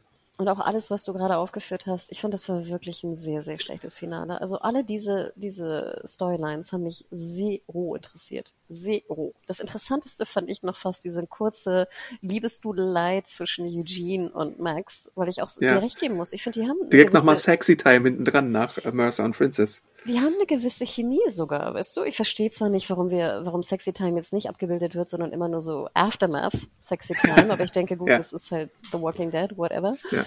Ähm, obwohl wir bei AMC sind, aber nein, ne, auch Basic Cable, wir brauchen irgendwie nur Aftermath danach. Auch übrigens, ich glaube, das war das kleinste Bett, was ich jemals gesehen habe. Das, das ist mir auch aufgefallen. was war das denn bitte für ein Kinderbett? ja.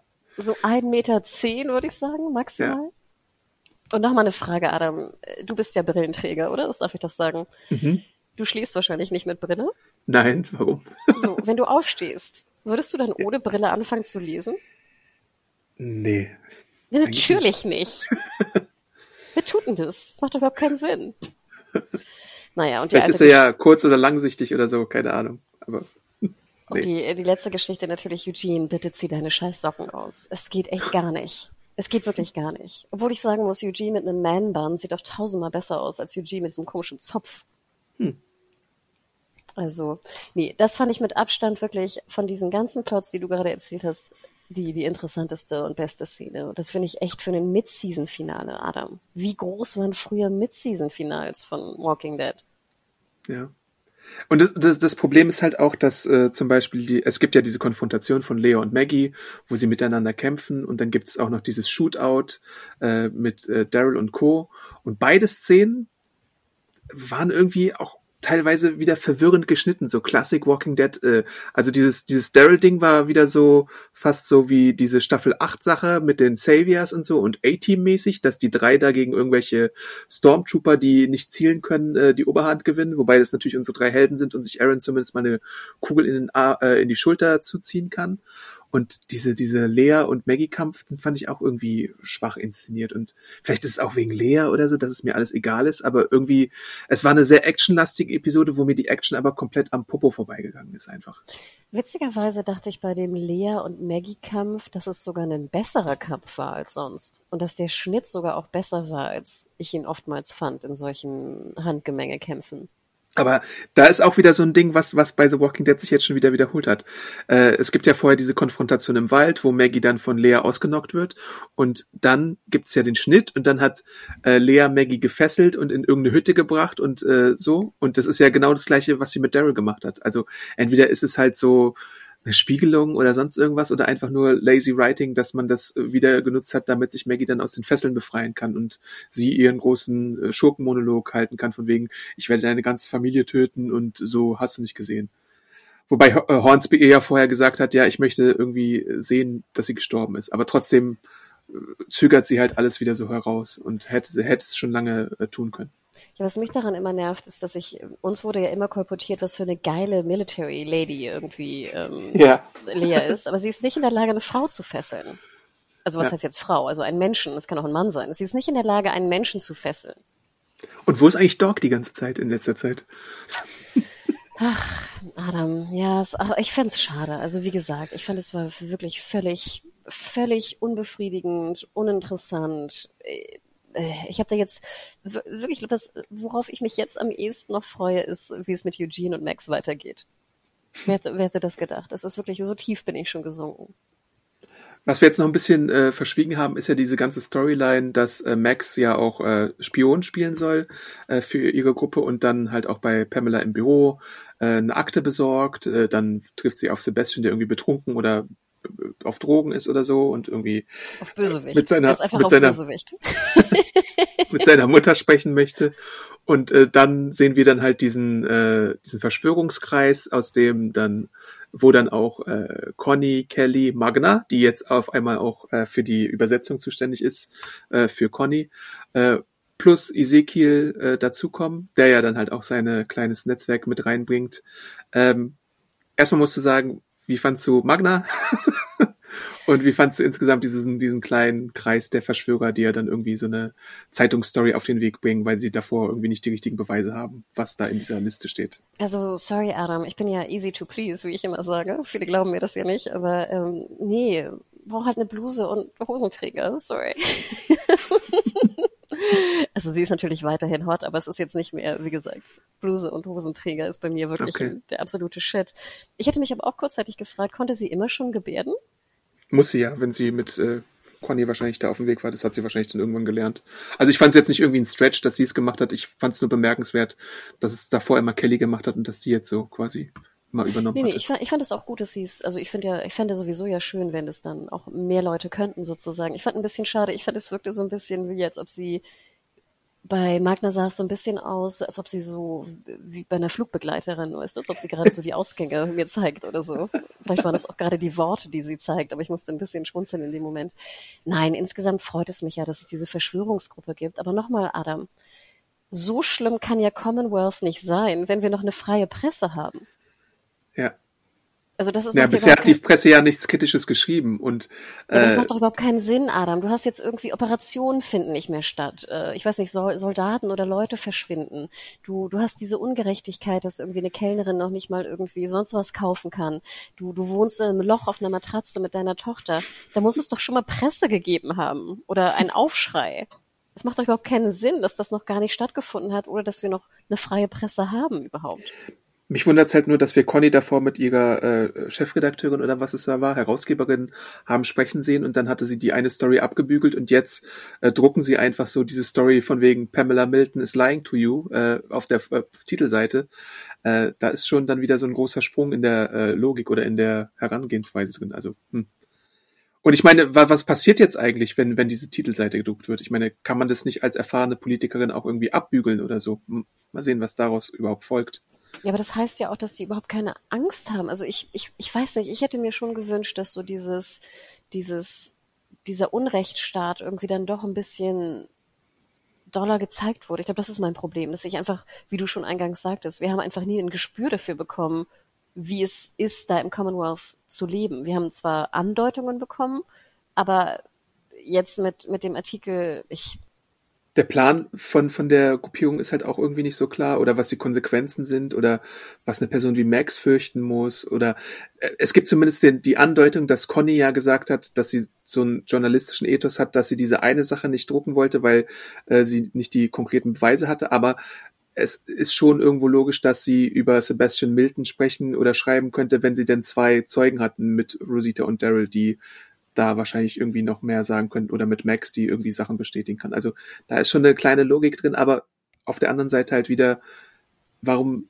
ja, also ich meine, so ganz klar ist das alles äh, trotzdem nicht.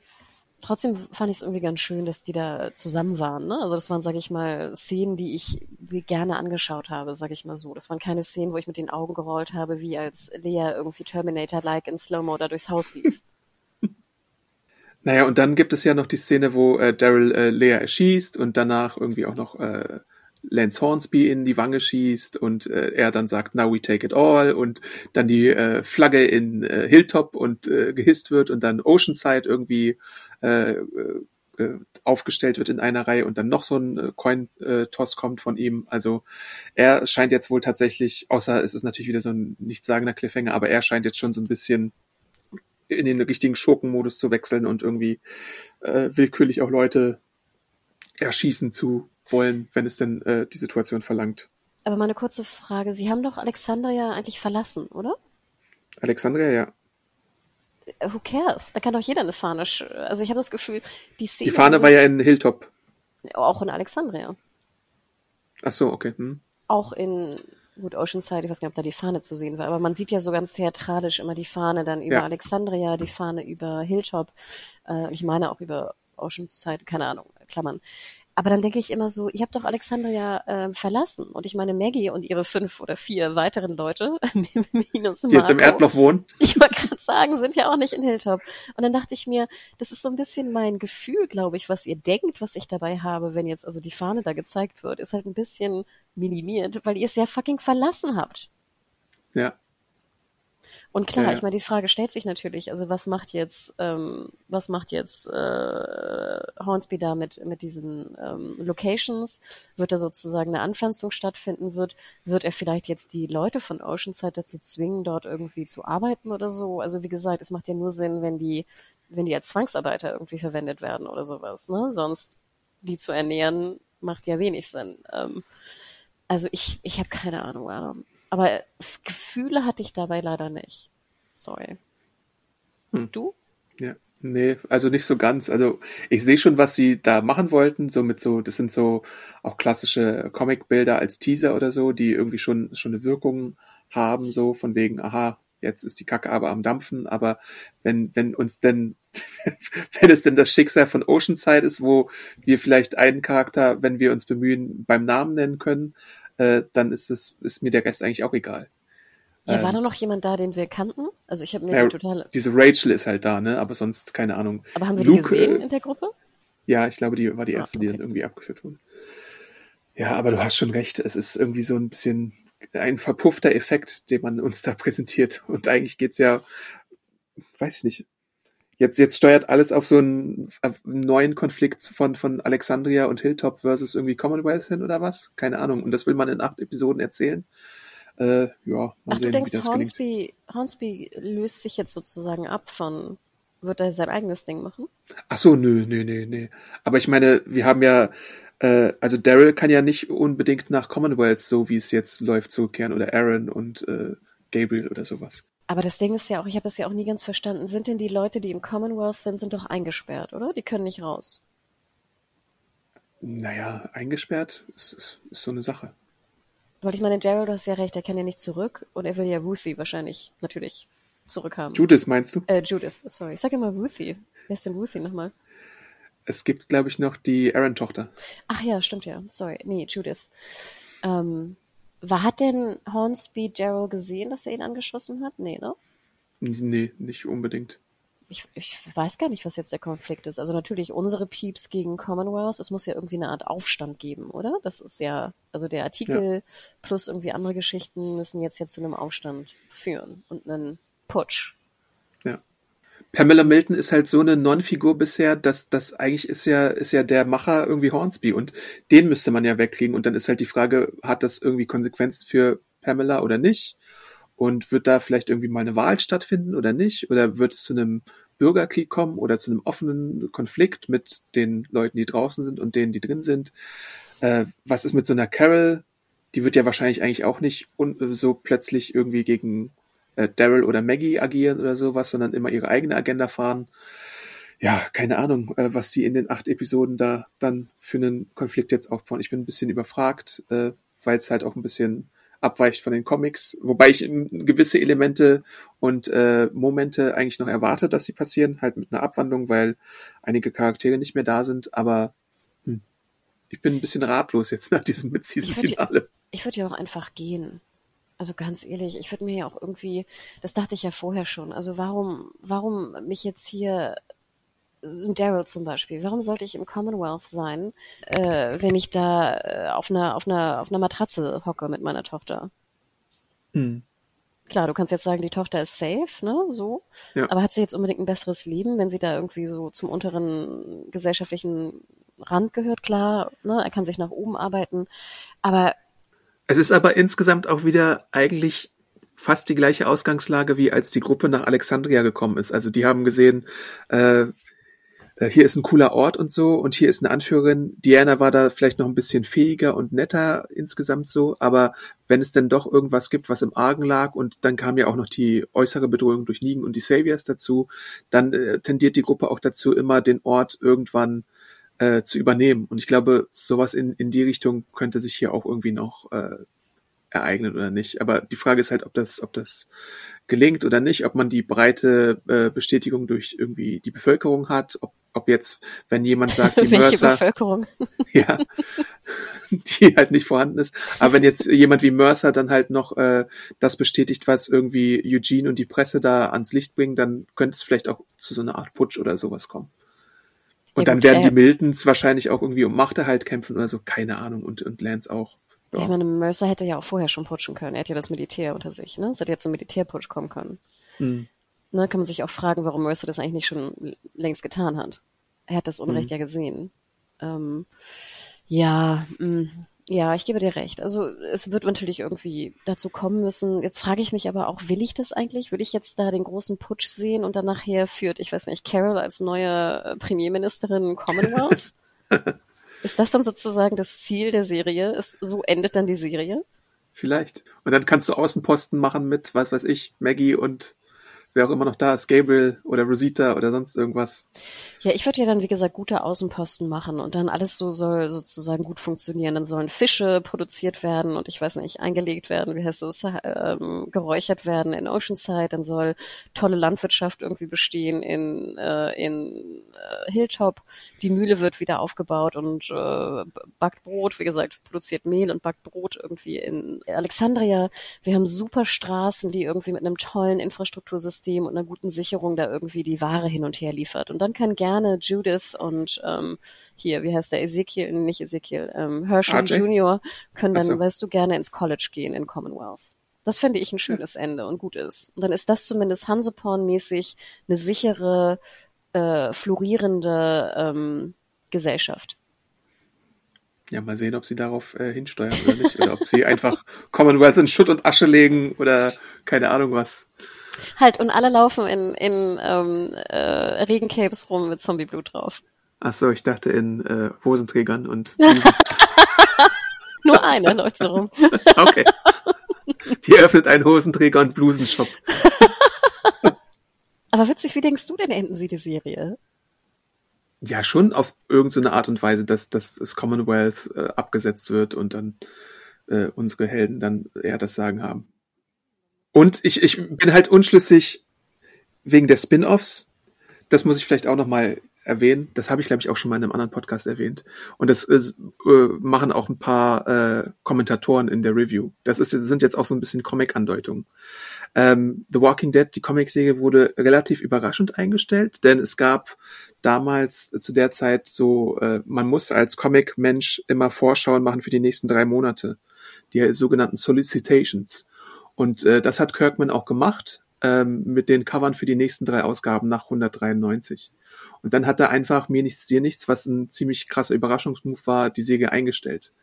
Und es gibt jetzt halt die Theorie, es könnte auch eine Verschwörungstheorie sein, wie RJ ist fake oder sowas. Aber es gibt halt die Theorie, dass äh, manche der äh, Spin-offs, also auf keinen Fall jetzt Tales of the uh, Walking Dead, aber sowas wie ähm, vor allem Carol und äh, Daryl ist halt das Spin-off, was bisher am wenigsten irgendwie hat auch noch keine Key Art oder sonst irgendwas bekommen äh, und natürlich die Rick-Filme und äh, das Negan und Maggie-Spin-off, dass eins oder mehrere davon einfach nur so eine falsche Fährte sein könnten, um dann vielleicht doch nochmal Überraschungstode jetzt zu präsentieren in den acht äh, Episoden, die ausbleiben. Und das fände ich halt wirklich, wenn, wenn sie das äh, machen würden und, und so auf so eine falsche Fährte locken mit den Spin-offs, dann hätte ich wieder ein bisschen mehr Respekt auch vor den Kreativen, äh, anstatt die auf Nummer sicher zu fahren und jetzt, wie wir ja schon gesagt haben, auch einen, einen Franchise weiter aufzubauen, der eigentlich schon seine besten Tage hinter sich hat, auch was die Zuschauer Zuschauer und den Hype und sonst irgendwas angeht. Wie du glaubst jetzt wirklich, dass die Bestellung von einzelnen Spin-offs nur eine Finte sind, damit sie die Leute doch umbringen? Ja. Ich hoffe es sogar. oh Gott, das klingt aber. Mm, okay, sie hätten auch einfach nur die Spin-off nicht erwähnen müssen, oder? Vorher. Ja, aber das ist doch die eigentlich eine ziemlich gute Taktik, um äh, eine möglichst große Überraschung äh, zu liefern, weil du bist ja, du hast ja von dem Comic einen gewissen Fahrplan schon, den du dir vorstellen kannst. Und so könntest du jetzt mit einer, indem du die Leute in Sicherheit wiegst, äh, dann doch nochmal den Teppich unter den Füßen wegziehen.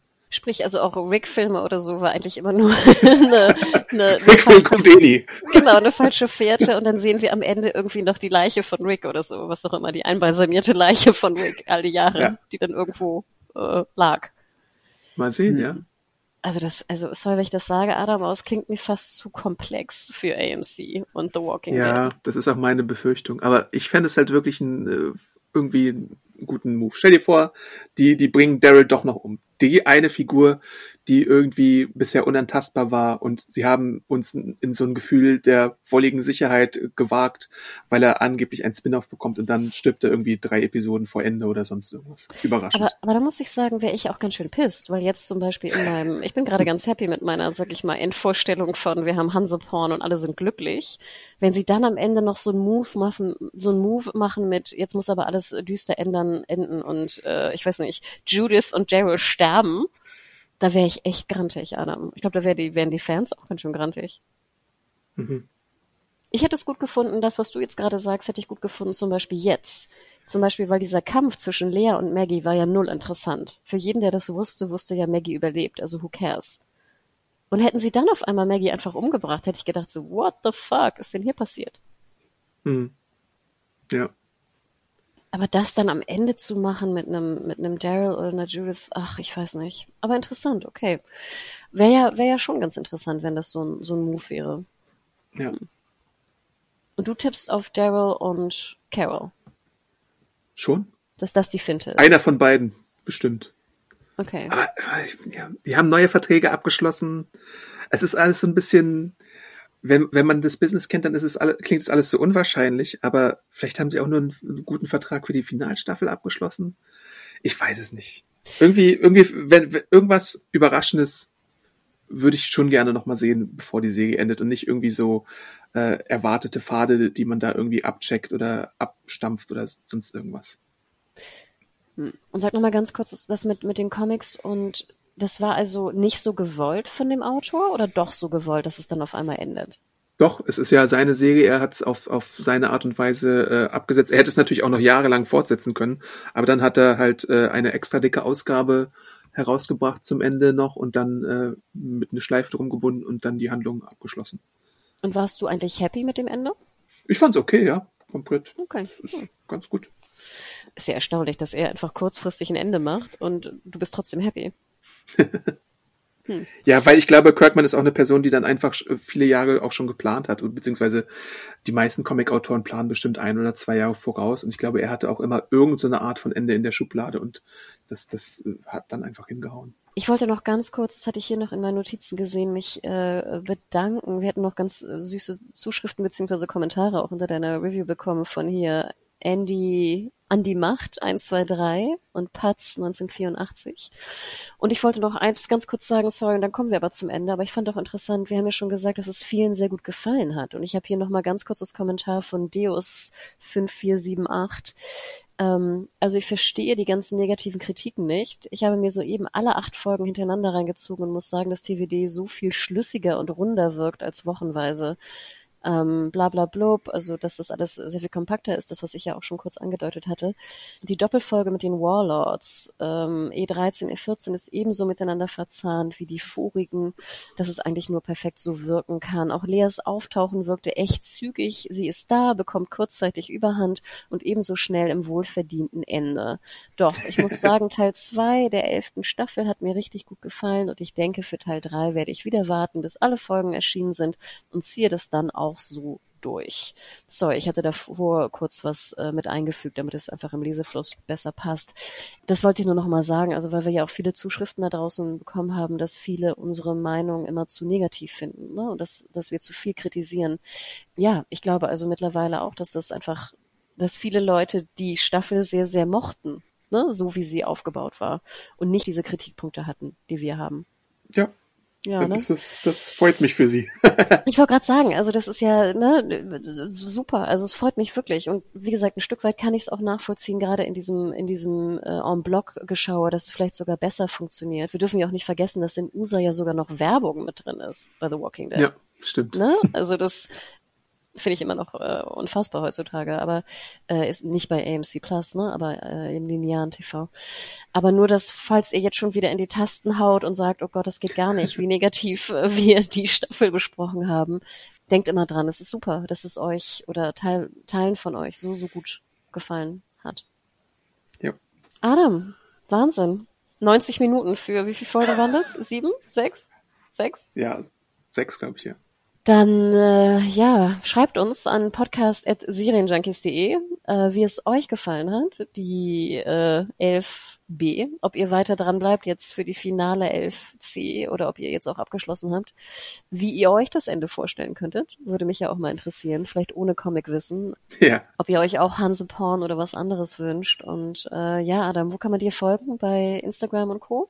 Awesome Art bin ich da. Äh, schreibt uns gerne eure Meinung äh, zum Podcast und zur Serie aktuell. Und du, Hanna, wo findet man dich? Genau, ich bin Mediaho bei Instagram und Hannah Huge bei Twitter. Kurze Frage, Adam, gibt es denn die neuen Charaktere wie Max und so auch als Funko? Ähm, weiß ich gerade gar nicht. Äh, Mercer vielleicht, aber ich, ich habe auch lange keine neuen Walking Dead Funkos mehr gesehen. Aber es, es müsste schon relativ viele Walking Dead Funkos auf jeden Fall draußen geben. Ich habe ja äh, auch so, weiß ich nicht, Jesus oder so oder äh, Daryl gibt es ja auf jeden Fall auch als Funko. Weil das wäre ja schon interessant, wenn, wenn es keine Funko-Produktion mehr gäbe von Walking Dead. Doch, doch, doch, das gibt's schon noch. Ja, ne? Ich glaube auch. Ach, ein Mercer Funko wäre ja auch ganz witzig, so in Orange. Ja. Mit den kleinen Knöcheln, die er hat. Es gibt ja auch Dog als einzelnen Funko, also äh, deswegen denke ich mal, dass es dann auch irgendwann jetzt bald, äh, wenn, also ich meine, du kannst ja die, die Funko-Figur nicht herausbringen, bevor sie in der TV-Serie äh, aufgetreten ist, deswegen wird das vielleicht ein bisschen mit Verzögerung dann auch eine Max-Funko-Figur geben. Ach, cool. Ja, sweet. Dann bleibt alle schön gesund und wir hören uns ganz bald wieder. Und frohe Ostern, ne? Ist ja auch bald. Jo, bis dann. Ciao. Ciao. Ciao.